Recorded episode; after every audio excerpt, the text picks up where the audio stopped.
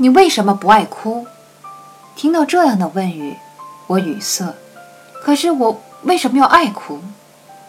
因为亲友的故去还是电视剧中的情节。细想一下，我真的是不爱哭，除了在工作时需要我哭。哎，这是什么样的工作？是啊，我为什么不爱哭？家中有个小外甥，是一个一岁半的小洋洋，也不太会哭，但我还是见过他几次流泪。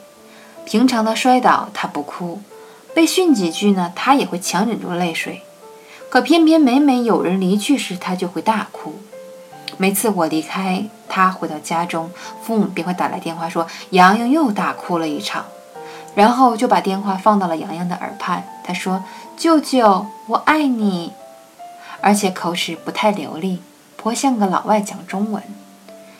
今日我的姨妈，她的姨姥姥坐火车回老家，结束半个月的北京之旅。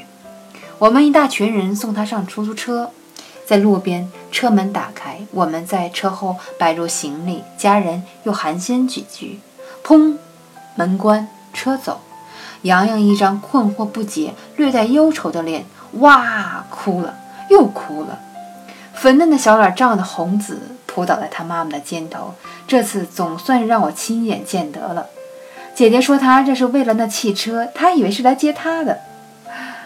或许她并不懂得送别人的愁苦，但起码有了不能同行的抱憾。我猜想着。可是她要去哪儿呢？我不会为一次没有目的的出行落空而去哭吧？他该也不会吧？可是，他想要去哪儿呢？好难猜。可他一定知道自己要去哪里，而且还很想去。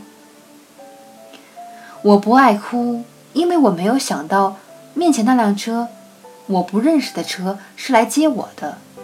而且会带到一个我很想去的地方，这是一个答案吧？我终于长出了一口气。可是我很想去什么地方呢？我难答的问题真多。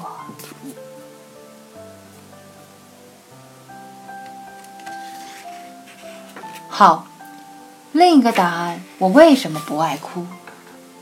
因为我有心脏。